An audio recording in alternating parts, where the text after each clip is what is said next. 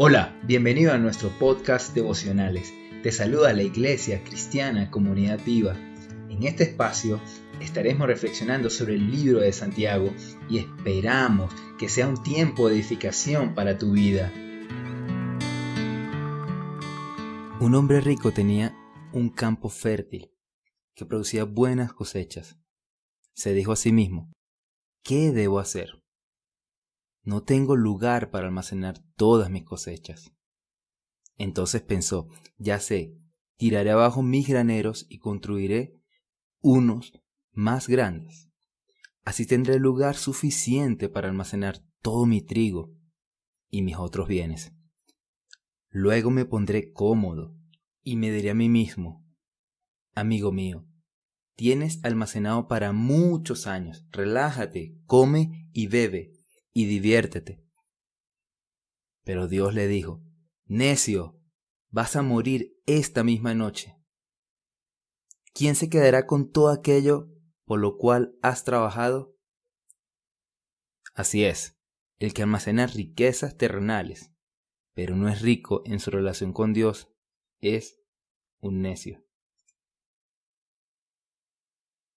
Dios les bendiga grandemente, iglesia. Esta es una gran historia contada por Jesús. La reflexión de esta mañana tiene que ver con los ricos y las riquezas para Dios. Santiago, en este capítulo que vamos a comenzar a estudiar, está abordando un problema de los ricos contra los pobres. Les invito, hermanos, a ir a Santiago capítulo 2 versículos del 5 al 7. Escuchen mis queridos hermanos, ¿no ha escogido Dios a los que son pobres según el mundo para que sean ricos en la fe y hereden el reino que prometió a quienes lo aman?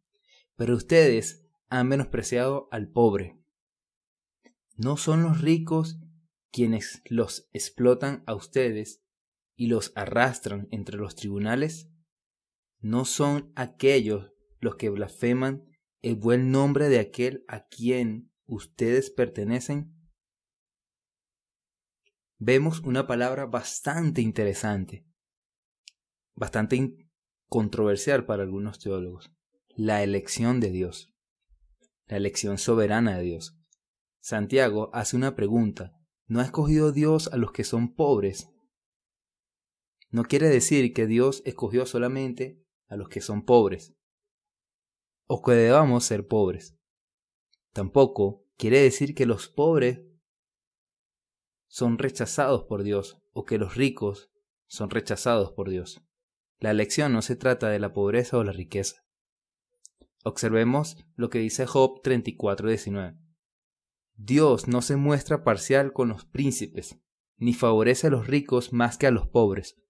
Unos y otros son obra de sus manos. El tema de este versículo es ser rico desde la perspectiva de Dios. Observemos lo que dice Lucas 12:21. Así le sucede al que acumula riquezas para sí mismo, en vez de ser rico delante de Dios. La historia que acabamos de leer. Ser ricos delante de Dios. Es un hecho que los pobres y oprimidos se muestran más obedientes al Evangelio, esto lo vemos en la palabra.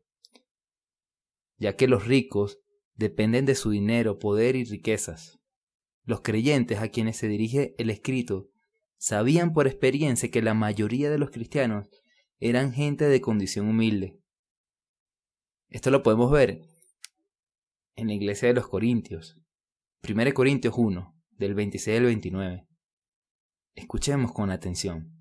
Hermanos, consideren su propio llamamiento. No muchos de ustedes son sabios, según criterios meramente humanos, ni son muchos los que los poderosos, ni muchos los de noble cuna.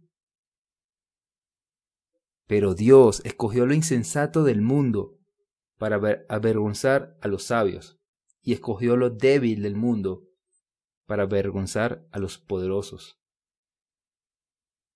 También escogió Dios lo más bajo y despreciado, y lo que no es nada para anular lo que es, a fin de que en su presencia nadie pueda jactarse.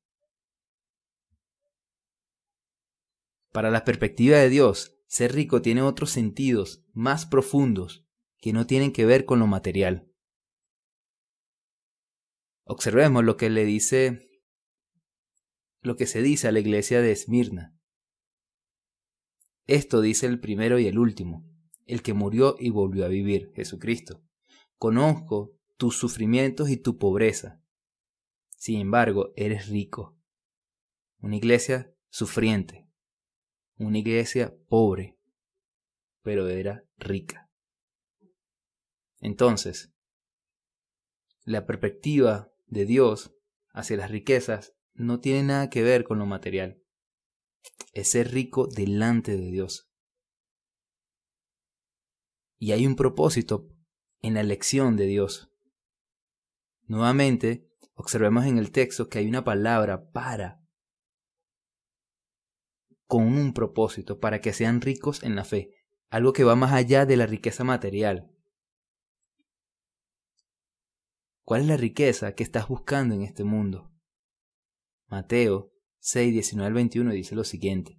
No acumulen para sí tesoros en la tierra, donde la polilla y el óxido destruyen, y donde los ladrones se meten a robar. Más bien acumulen para sí tesoros en el cielo, donde ni la polilla ni el óxido carcomen, ni los ladrones se meten a robar. Y termina, porque donde esté tu tesoro, allí estará también tu corazón. ¿Dónde está tu corazón en este momento? Otro propósito de la elección. Eso lo estamos viendo en el versículo 5 del capítulo 2.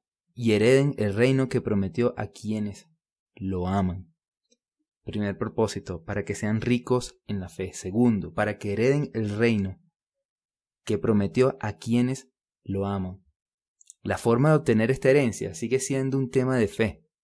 Pero aquí lo asombroso es la elección de Dios. En el Nuevo Testamento hay unos propósitos donde hay un para. La palabra para que tiene que ver con propósito. Y está relacionado a la elección. Efesios 1 del 4 al 6. Dios nos escogió en Él antes de la creación del mundo para que seamos santos, para que seamos santos, y sin manchas delante de Él. En amor, nos predestinó para ser adoptados como hijos, para ser adoptados como hijos suyos, por medio de Jesucristo, según el buen propósito de su voluntad.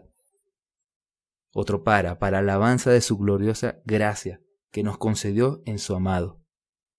Pero Dios escogió lo insensato del mundo para avergonzar a los sabios, 1 Corintios 1.27. Otro para, avergonzar a los sabios. Hermanos, esto debería llenar a la iglesia de gozo. La doctrina de la elección es una de las más consoladoras de la Biblia. Si has puesto tu fe en Jesucristo, Dios te eligió. Gran parte de los problemas hoy en día de la juventud es porque no tienen un propósito. Todo es relativismo. No hay un absoluto. ¿Para qué estás viviendo hoy en día? ¿Tus metas están alineadas con los propósitos de Dios? Continuamos leyendo en el versículo 6, Santiago 2.6. Pero ustedes han menospreciado al pobre. ¿No son los ricos quienes los explotan a ustedes y los arrastran ante los tribunales? ¿No son ellos los que blasfeman el buen nombre de aquel a quienes ustedes pertenecen?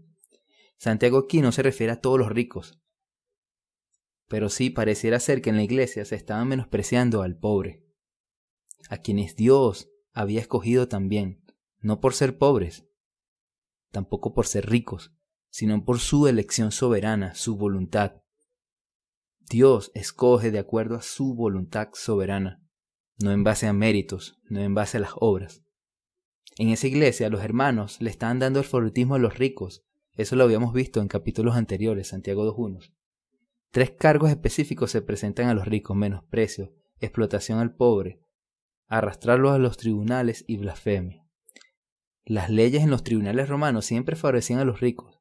Santiago se está dando cuenta de todo esto y está haciendo una exhortación. Observemos lo que dice Deuteronomio 15 del 9 al 11. No des cabida en tu corazón a la perversa idea de que por acercarse el año séptimo, año del perdón de las deudas, puedes hacerle mala cara a tu hermano hebreo necesitado y no darle nada. De lo contrario, él podría apelar al Señor contra ti, y tú resultarás convicto de pecado. No seas mezquino, sino generoso. Así el Señor tu Dios bendecirá todos tus trabajos y todo lo que emprendas. Gente pobre en esta tierra siempre la habrá. Por eso te ordeno que seas generoso con tus hermanos hebreos y con los pobres necesitados de tu tierra. Recuerda en textos anteriores, Santiago hace un llamado y describe cuál es la verdadera religión, pura y sin manchas. Para concluir, la Biblia no condena la posesión de riquezas. El mismo Abraham, un hombre de fe, era muy rico. Lo que la escritura prohíbe es el amor a las riquezas. 1 Timoteo 6:10.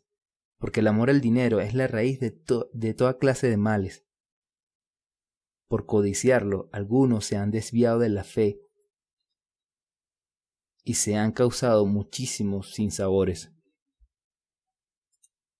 Donde esté tu tesoro, allí estará tu corazón. Este amor a las riquezas trae consigo la codicia, que puede conducir el problema que se estaba presentando, que el rico cometa actos de opresión al pobre.